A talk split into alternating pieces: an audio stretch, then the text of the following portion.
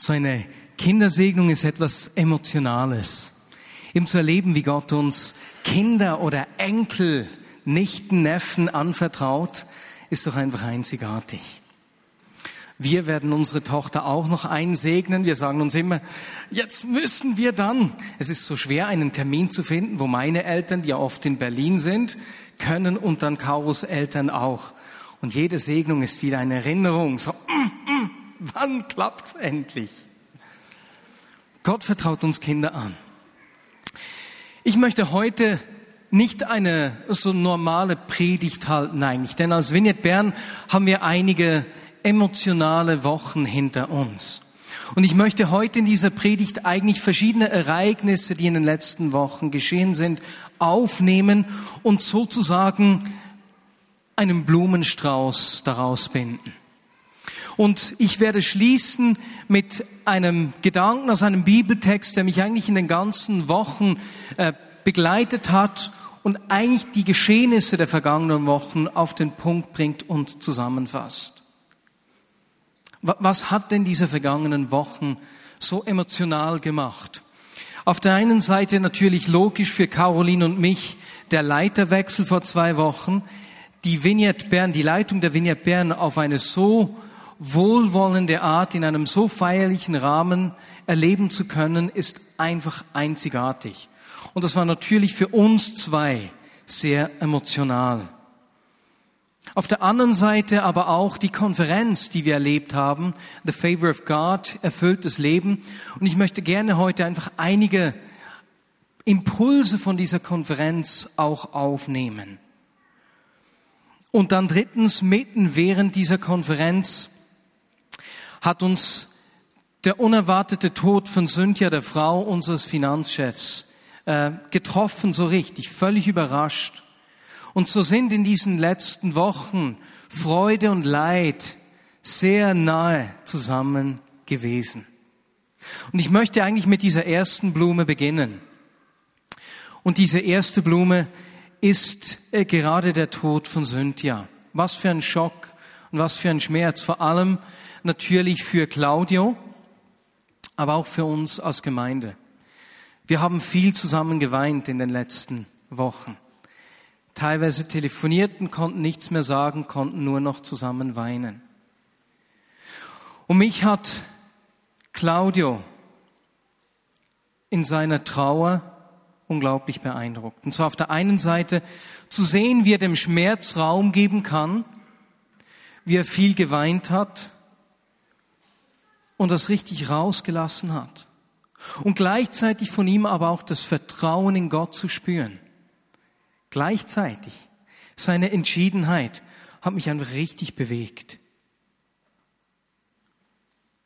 Und ich kann mich erinnern, wie ich mit ihm zusammen in der Aufbauungshalle war, in der Vorbereitung der Abdankung und wie er da zu mir gesagt hat, Marius, weißt du, ich kann Sündja in Frieden gehen lassen. Trotz allem Schmerz diesen Frieden und diese Entschiedenheit zu spüren. Ich komme gleich darauf zurück. Diese Woche hat dann die Abdankungsfeier stattgefunden in Weinfelden. Und da war für mich einfach ermutigend zu sehen, wie viele Menschen auch aus der Vignette Bern gekommen sind. Teil sind mit einem Car gekommen, einige andere sonst, mit dem Zug oder mit dem Auto und wir waren über 50 Personen. Und da zu erleben, wie wir nicht nur in schönen Zeiten zusammenstehen, sondern wie wir das gehört haben. Du hast es gesagt, Elian. Ne, bei, bei der Operation von Nino zu spüren, da stehen Menschen zusammen. Auch in schwierigen Umständen. Das war für mich ermutigend zu sehen, da sind Menschen, die durch Schönes und auch durch Leid zusammengehen. Auch zu erleben an dieser Abdankung, wie viele Leben die Sündja berührt hat. Die Kirche war absolut voll. Es waren auch viele Jugendlichen da, die eigentlich durch sie auch Jesus begegnet sind in den Blaukreuzlagern. Und das hat mich echt ermutigt zu sehen, dort, wo wir uns verschenken, uns engagieren, bringt das Frucht. Manchmal sehen wir die und oft sehen wir das nicht. Und da waren so viele Jugendliche da bei denen einfach Sündja Samen gesät hat, Samen der Hoffnung und Samen der Liebe und die teilweise zart am Sprießen sind. Das war einfach unglaublich schön, richtig berührend. Und für mich ist eben in diesem Erlebnis diese, diese, diese Spannung auch wieder enthalten. Wie ich gesagt habe, auf der einen Seite bei Claudio zu spüren, wie er dem Schmerz Raum geben kann und trauern kann, wie er viel auch geweint hat. Und auf der anderen Seite seine Hoffnung zu spüren und zu hören, wie er Sündje im Frieden gehen lassen kann. Da, da ist ein Geheimnis dahinter. Und ich denke, dass wenn Menschen sterben, uns das eine Erinnerung ist für uns als Christen. Natürlich ist da der Schmerz des Gehenlassens. Aber gleichzeitig wissen wir, dass für uns der Tod seine Bedrohung verloren hat. Denn Sündje ist uns an einen Ort vorangegangen, auf den wir zuleben. Seine Gegenwart, die wir hier bereits miteinander erleben können, so als Vorgeschmack und uns ausstrecken nach mehr von ihm, aber einmal in dieser ewigen, unmittelbaren Gegenwart Gottes zu sein.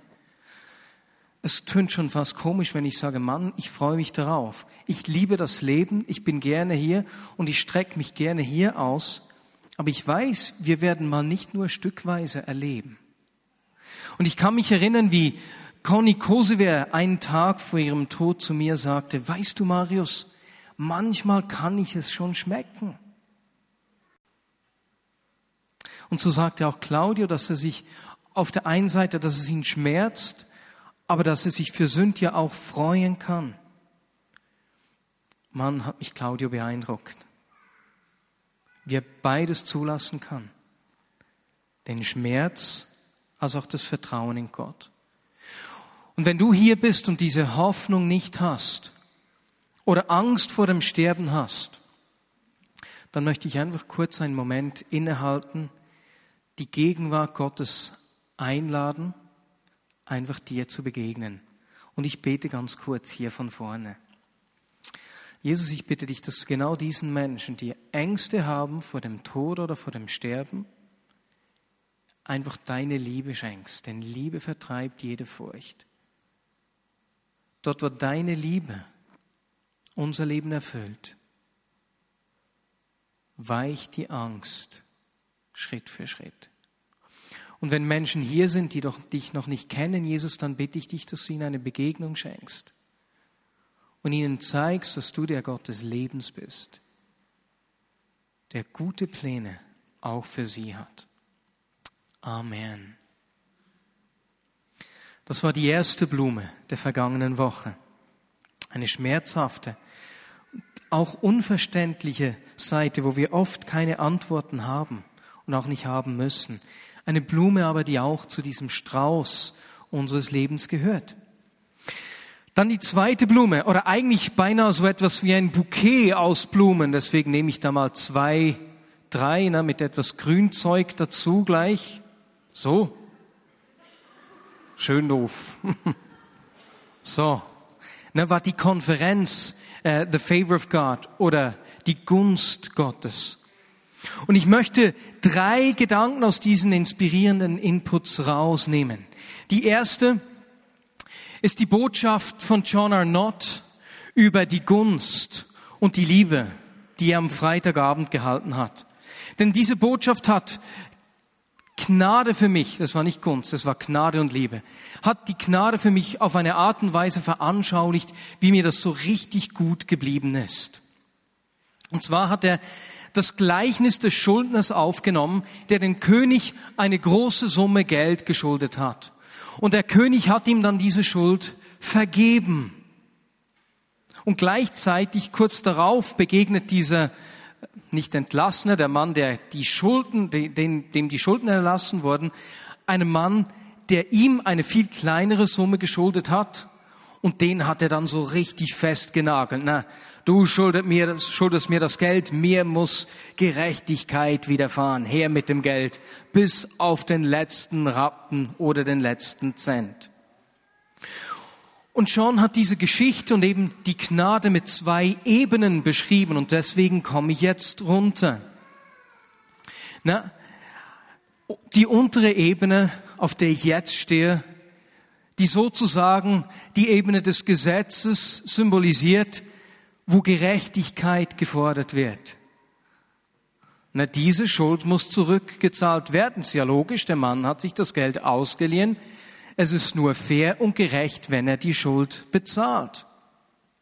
Und nun erlässt der König diesem Mann diese Schuld. Und was geschieht mit ihm? Er wird völlig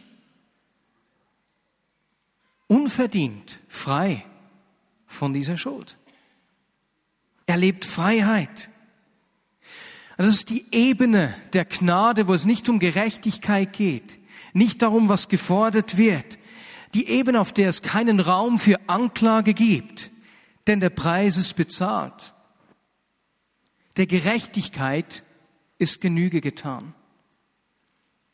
Und so leben Menschen, die Jesus begegnet sind und in denen Jesus die Sünden vergeben hat, diese Ebene der Gnade. Und das heißt konkret, wir vergeben Menschen, die uns Schuld antun, denn wir leben auf dieser Ebene der Gnade. Mir ist alles vergeben worden, viel mehr, als ich mir je irgendwie hätte selbst verdienen können. Und deswegen vergebe ich bereitwillig anderen Menschen. Ich vergebe aber auch mir selbst, denn ich lebe auf dieser Ebene der Gnade. Und auf dieser Ebene der Gnade habe ich auch keine Forderung Gott gegenüber, was er mir jetzt noch schulden sollte. Die Ebene der Gnade. Ich weiß, er hat mir alles gegeben. Und was leider in unserem Leben auch jeweils geschieht, ist das Gleiche, was bei diesem Mann im Gleichnis geschehen ist. Da kommt ein Mann, der ihm was schuldet. Und anstatt dass er diese Ebene der Gnade genießt, wo Freiheit herrscht, kommt dieses Ding in ihm auf. Eigentlich wäre das nur, nur gerecht, wenn mir dieser Mann den Betrag zurückzahlen würde. Und so geht er wieder runter auf die Ebene des Gesetzes, wo Gerechtigkeit gefordert wird und will sein Recht einfordern. Wie oft geschieht das uns, wo wir nicht bereit sind, uns selbst oder anderen Menschen zu vergeben? Überall dort, wo ich Gnade annehme, dann aber sozusagen Forderungen an mich selbst oder an andere stelle, lasse ich mich sozusagen wieder auf die Ebene des Gesetzes runterziehen, wo Gerechtigkeit gefordert wird. Und es ist, als würde ich dem Feind Anrecht geben, Dinge von mir einzufordern. Und ich lasse mich aus der Gnade ziehen. Und das führt mich zu Religion, indem ich Gott durch Taten gefallen muss. Und das ist der falsche Boden. Ich will nicht auf diesem Boden leben. Ich will aus der Gnade leben, die Freiheit bringt.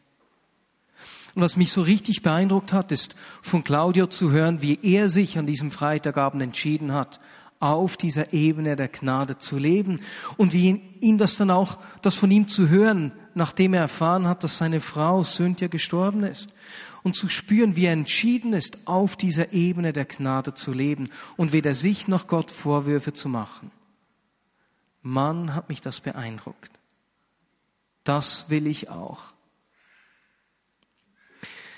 Die zweite Blume von dieser Konferenz, in diesem Strauß von Ereignissen der vergangenen Wochen, ist die Botschaft von Alan Scott über Heilung am Samstagmorgen in zwei Sessions. Und das war wohl einer der besten Inputs über Heilung, die ich je gehört habe. Er hat dabei nicht nur über körperliche Heilung gesprochen, sondern hat uns auch praktisch ermutigt, uns umeinander zu kümmern. Hat Geld verschenkt, wie wir das im Gottesdienst auch schon jeweils gemacht haben. Und hat damit auch einfach Aspekte von Heilung so richtig schön praktisch dargestellt. Immer wieder hat er seine Botschaft unterbrochen und einfach Eindrücke, die er hatte, auch gesagt. Und wir haben dann unterbrochen, wieder für Kranke gebetet, bevor er weitergefahren hat. Und so sind Menschen, gerade auch Menschen mit finanziellen Schwierigkeiten, so richtig gesegnet worden. Und als wir dann anschließend für einige Personen gebetet haben, äh, ist zum Beispiel, das war schon noch komisch, Caroline, meine Frau, meine Mom, ihr wart bei Bob Fulton, als ihr für ihn gebetet habt, für eine Narbe, die er hatte. Das war wie so ein Krater und der hat sich von unten mit Fleisch gefüllt. So richtig komisch. Und ihr konntet zuschauen. Jetzt manchmal verstehen wir nicht, weswegen Gott solche Dinge tut. Ne? Aber zu sehen, wie Gott ganz praktisch dort eingreift, das ist wirklich speziell. Und in der Causeway Coast Vineyard erleben Sie in den letzten Jahren immer wieder so richtig Erstaunliches. In den vergangenen Monaten sind bei mehreren Menschen Narben von Umfällen, von Operationen oder von Selbstverletzungen einfach beim Gebet verschwunden, richtig weggegangen. Und wenn ich mich richtig erinnere, hat äh, Alan auch erzählt, dass in den vergangenen drei Wochen oder zwei Wochen drei Menschen mit Krebs im Endstadium geheilt wurden. Ärztlich bestätigt. Und wenn ich solche Geschichten höre und das sehe, das nährt einfach meinen Hunger und mein Verlangen nach Gott. Ich will mehr von ihm. Und dann von Alan aber auch zu hören, wie sie ringen und wie nicht immer alles geschieht und wie er uns an diesem Ringen Anteil gegeben hat, das hat mir auch wieder Mut gemacht. Das Ringen, wenn, wenn du betest und es geschieht nichts bei dir, nur bei der Person neben dir. Und ein Lied seiner Frau, Catherine, hat mich so richtig berührt. Es ist ein Lied, das sie fertig geschrieben hat, nachdem das Kind ihrer Schwester 16 Tage nach der Geburt verstorben ist. Und dieses Lied, obwohl ich nicht ein Sänger bin, weil mir das so gefällt, möchte ich einfach diese Textzeile vorsingen, die mir so eingefahren ist. Es fährt mehr ein, wenn man singt. Gut, vielleicht eher, wenn man eine gute Stimme hat, aber singen wir mal. Ne? Das, das Lied heißt, We still believe, we still surrender in our hearts. Your faithfulness is our reward, we still believe. Though the journey has been hard, we will proclaim your goodness, God, we still believe. Wir vertrauen dir noch immer. Wir geben dir noch immer. Vielen Dank. Wir vertrauen dir noch immer. Wir geben dir noch immer unsere Herzen.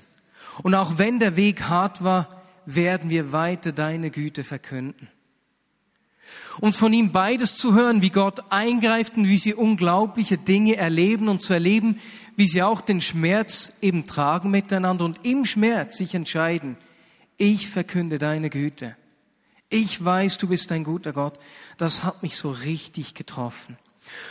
Und Alan ist in seiner Botschaft weitergefahren und hat uns dann in einprägsamen Bildern gesagt, wo wir Gottes Gunst finden, wenn sie uns verborgen zu sein scheint.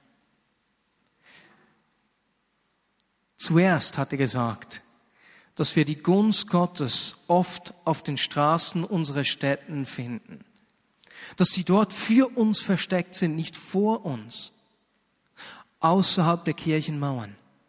Bei Menschen in unserem Umfeld. Und er hat gesagt, meistens sind das Menschen, die dich was kosten. Menschen, die es nicht einfach haben. Menschen, bei denen wir das nicht erwarten würden. Weswegen? Weil Gott sich Menschen in Not zuwendet. Und ich habe mich da entschieden, ja, ich will mich Menschen in Not zuwenden. Auch wenn das unangenehme Situationen mit sich bringt, auch wenn mich das was kostet und ich will die Gunst Gottes genau dort suchen gehen. Denn wenn wir Jesus anschauen, wo war er? Der Freund der Sünder. Der zweite Ort, den Alan erwähnt hat, an dem Gott die Gunst für uns bereithält, kommt uns in den Psalmen entgegen. Da steht, er deckt dir einen Tisch im Angesicht deiner Feinde. Und dann hat Alan erklärt, wie der Feind versucht, uns durch widrige Lebenssituationen abzuschrecken, nach Gottes Güte und Gunst zu suchen. Und er hat das mit einem guten Bild erklärt. Wir Menschen, wenn wir nicht wollen, dass unsere Felder, ne, der, die, der Samen, ne, der Reichtum auf den Feldern von Vögeln gefressen wird, was stellen wir auf? Eine Vogelscheuche.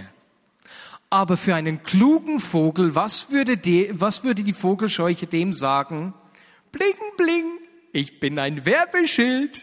Hier hat es gute Samen.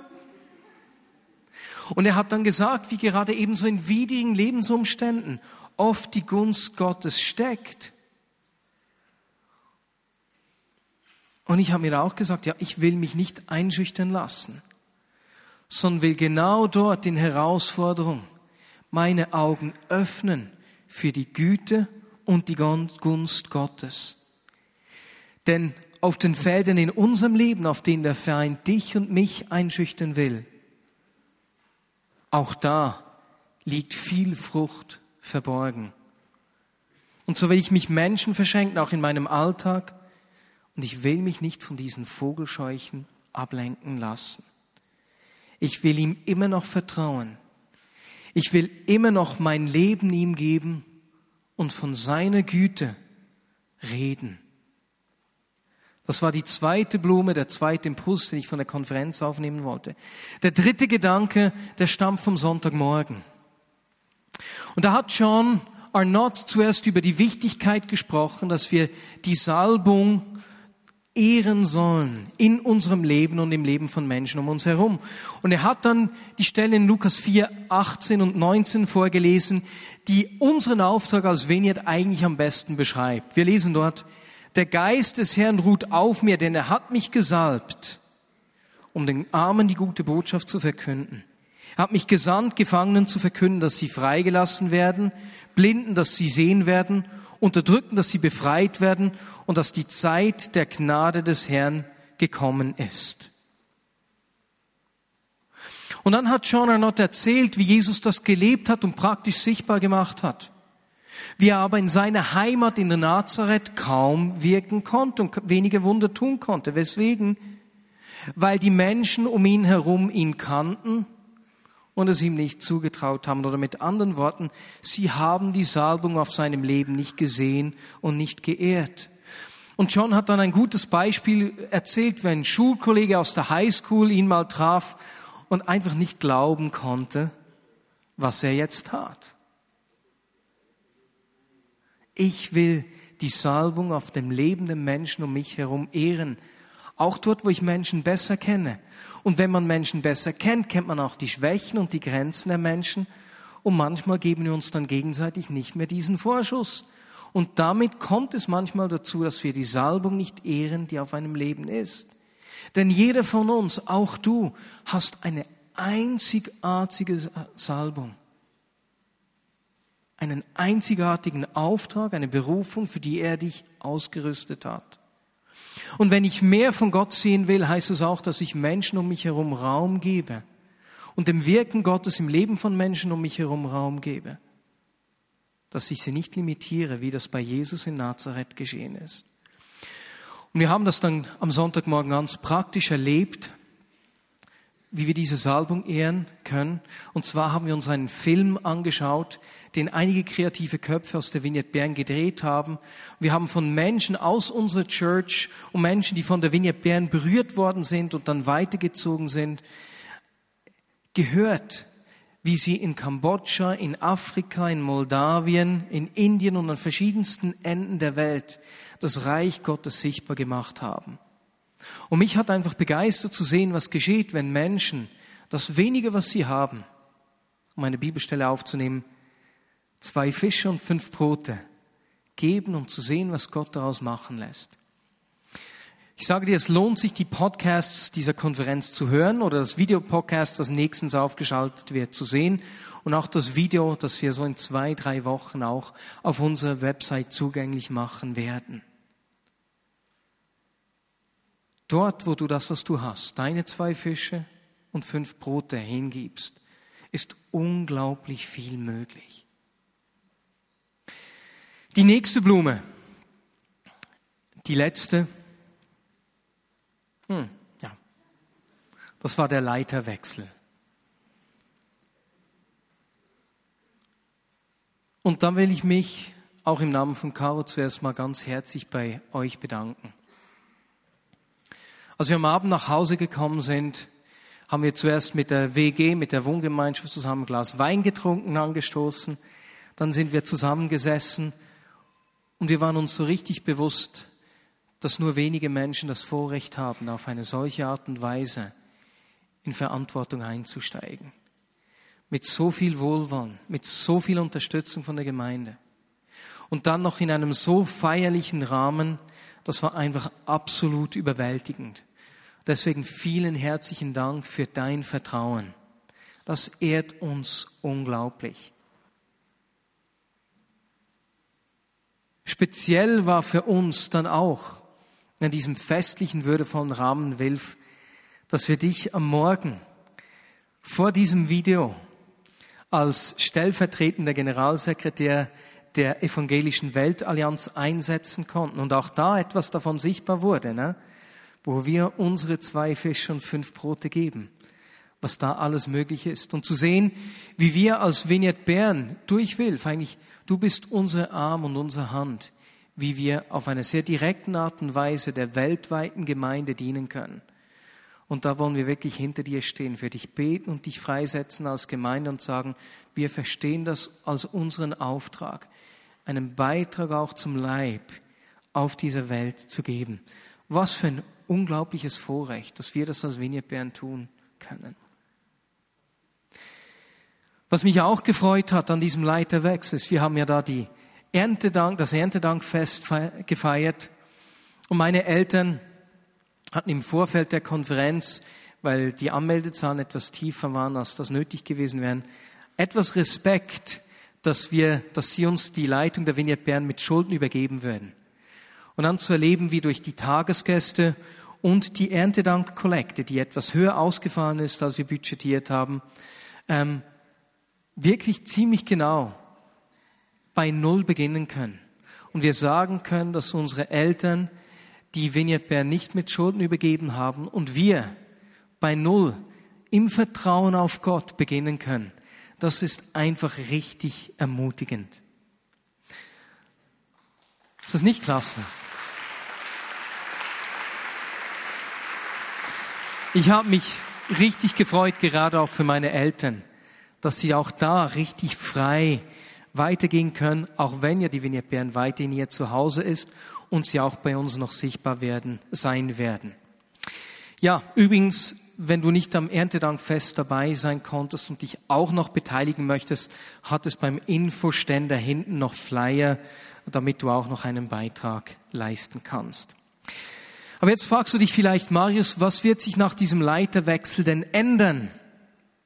Und da kann ich dir sagen, da wir einen Fünfjahresprozess gestaltet haben, wird sich jetzt zuerst mal nicht so wirklich viel ändern. Ich habe in den vergangenen fünf Jahren operativ die Verantwortung schon Schritt für Schritt übernommen. Deswegen sind viele kleine Änderungen geschehen und man merkt jetzt nicht auf einen Schlag so richtig viel. Darum ändert sich jetzt auch nicht viel. Bestimmt habe ich noch nicht die väterliche Wärme, die mein Dad hat, aber ich weiß, ich kann da auch hineinwachsen. Ne? Ich meine, es ist ja gut, dass ich nicht perfekt bin. Und ich weiß auch, dass ich, und ich sage das hier bewusst, weil je mehr ich das sage, desto mehr Menschen habe ich, die mir helfen, dabei zu wachsen. Ne? Ich bin mir bewusst, dass ich manchmal die Tendenz habe, impulsiv zu reagieren. Und das kann das Gegenüber einschüchtern und eher Raum schließen, als Raum zu öffnen. Und wenn wir davon sprechen, dass wir Raum schaffen wollen, dass Leben entstehen kann, ist gerade so etwas hinderlich. Deswegen will ich das nicht und arbeite an mir und gebe euch das Recht, mir dabei zu helfen. Na? Gleichzeitig bin ich aber auch froh, wenn ich an die Zukunft denke, dass das Leitungsteam mit Müllers, Gassers, Kribers und uns konstant bleibt weiterhin die Vinia Bern zusammen leiten werden. Das gibt uns in diesen nächsten Jahren echt Sicherheit. Und ich weiß auch, dass ich anders bin als mein Vater und deswegen auch an verschiedenen Orten eine andere Ergänzung brauche, als er das gebraucht hat. Und deswegen werden gerade auch im operativen Team in den nächsten Jahren bestimmt noch einige Menschen dazustoßen, die mich ergänzen dort, wo ich Ergänzung brauche. Und da bin ich richtig gespannt zu sehen, wen Gott in den nächsten Jahren als Ergänzung zu uns in unser Team führen wird. So viel zu den Blumen der letzten Wochen. Und wie binde ich das jetzt zusammen? Du siehst, dass da viel geschehen ist. Und in all diesen Ereignissen der vergangenen Wochen gibt es eine Bibelstelle, und zwar die von Bartimäus die das Ganze so wirklich schön zusammenbindet und zeigt, was in mir geschehen ist. Und damit möchte ich sozusagen diesen Blumenstrauß auch zusammenbinden. Und ich lese euch die Geschichte von Bartimäus da zuerst vor. Wir finden sie in Markus 10, Verse 46 bis 52. Eine große Menschenmenge folgte Jesus und den Jüngern. Ein blinder Bettler namens Bartimäus saß am Straßenrand, als Jesus vorüberging. Als er hörte, dass Jesus in der Nähe war, begann er zu schreien, Jesus, hab Erbarmen mit mir. Sei still, fuhren ihn die Leute an. Aber er schrie nur noch lauter, Sohn Davids, hab Erbarmen mit mir. Als Jesus ihn hörte, blieb er stehen und sagte, sagt ihm, er soll herkommen. Da riefen sie den blinden Mann. Nur Mut, sagten sie, komm, er ruft dich. Bartimäus warf seinen Mantel ab, sprang auf und kam zu Jesus. Was soll ich für dich tun? fragte Jesus. Rabuni, sagte der blinde Mann, ich möchte sehen. Da sagte Jesus zu ihm, geh nur, dein Glaube hat dich geheilt. Und im selben Augenblick konnte der Blinde sehen. Dann folgte er Jesus auf seinem Weg.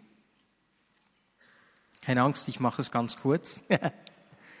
Wir sehen zwei Dinge in dieser Geschichte, die mich beeindrucken, die mir in diesen vergangenen Wochen, in diesen Impulsen und Ereignissen entgegengekommen sind. Auf der ersten Seite sehen wir Jesus, der eine große Vision und einen großen Auftrag hat. Er zieht durch die Straßen Israels, große Menschenmengen folgen ihm nach, denn er hat diese eine Vision, diese eine Salbung. Ne? Er ist gesalbt, um den Namen die Botschaft zu verkünden, den Gefangenen zu verkünden, dass sie frei sein sollen, den Blinden, dass sie sehen sollen. Und da kommt mir die Größe unseres Auftrags entgegen. Und das Wissen, er hat uns ausgerüstet dazu. Wir sind gesalbt und ich möchte diese Salbung sehen. Ich möchte groß träumen. Gleichzeitig sehen wir bei Jesus aber auch, dass er nicht nur davon spricht, sondern dass die Menschen den blinden Bartimäus zum Schweigen bringen wollen, dass Jesus ein Auge für den Einzelnen hat. Wie wir gesungen haben in diesem Lied, für den, der keine Stimme hat. Und so ist es auch bei uns. Ich sehe bei uns auf der einen Seite diese große Vision. Ich erkenne, dass Menschen zu uns kommen. Ich habe gerade gestern mit einem Jugendpastor aus der Krijona telefoniert, der mir erzählt hat, wie sie im Sommer die Gegenwart Gottes erlebt haben im Lager und wie sie jetzt eine Serie über geheilt machen wollen und uns gebeten haben, mit einem Team zu kommen. Und ich spüre, dass so richtig etwas am Kochen in diesem Land. Gott bereitet etwas vor. Ich sehe, wir haben Gunst. Und ich will da groß träumen. Ich will diesen Traum, den wir immer wieder miteinander auch ausdrücken, vor Augen haben, denn wir strecken uns aus nach einem Auftrag, der Tausende von Menschen zu Gott und in die Gemeinschaft zieht, der zweitens zum Segen für die ganze Gesellschaft wird und drittens ein bleibendes Erbe über die Generationen hin, hinweg hinterlässt. Das wünsche ich mir. Auch, dass wir die Gunst und die Salbung sehen und umarmen in unserem Leben. Wir werden noch viel mit Gott und miteinander erleben. Und gleichzeitig wünsche ich mir, dass wir hier wie bei Bartimäus, der nicht einfach an diesem Blinden vorbeigegangen ist, den alle anderen zum Schweigen bringen wollen, Augen haben für den Menschen, für den Einzelnen in Not, zusammenstehen, uns kümmern um Menschen, die am Trauern sind Menschen, die Zuneigung und Zuwendung brauchen und ihnen Hoffnung geben. Und ich weiß, dass wir das aus Vignette Bern leben. Ich habe in den letzten zwei Wochen von zwei Familien gehört, die gesagt haben, weißt du, in unseren Herausforderungen haben uns Menschen in der Vignette Bern finanziell unterstützt und uns getragen, auch wenn das Finanzielle nur die eine Seite ist. Aber das wünsche ich mir, dass wir groß träumen, große Visionen haben und gleichzeitig den Blick für den Einzelnen nicht verlieren. Lasst uns beten. Jesus, ich möchte dir einfach danken für die Gunst, die du uns schenkst, das Wohlwollen, das auf uns liegt, nicht nur auf der Vignette Bern, sondern die Gunst und das Wohlwollen, das du jedem deiner Nachfolger gibst. Und Jesus, wir wollen uns einfach dieser Gunst deiner Zuwendung bewusst werden in unserem Leben. Oder wie das John Arnott ausgedrückt hat, auf dieser Ebene der Gnade leben, wo wir dir nicht aus Leistung gefahren müssen, sondern wissen, wir können in dieser Freiheit leben und anderen diese Freiheit zugänglich machen. Und so wünsche ich mir beides, was ich gesagt habe. Nähere du unsere Vision, öffne du unsere Augen, dass wir größer denken, als in dem, was wir selbst tun können. Dass wir alles vor dir, von dir erwarten und uns öffnen auch für die Dinge, die wir selbst nicht tun und erklären können. Und gleichzeitig, Jesus, bitte ich dich, dass du uns Augen für den Einzelnen gibst, dass wir vor lauter Vision nicht abheben und nicht die Not des Einzelnen aus den Augen verlieren. So schenk uns einen Kopf, der im Himmel weilt, und Beine, die auf dem Boden verankert sind, und Hände, die beides miteinander verbinden. Amen.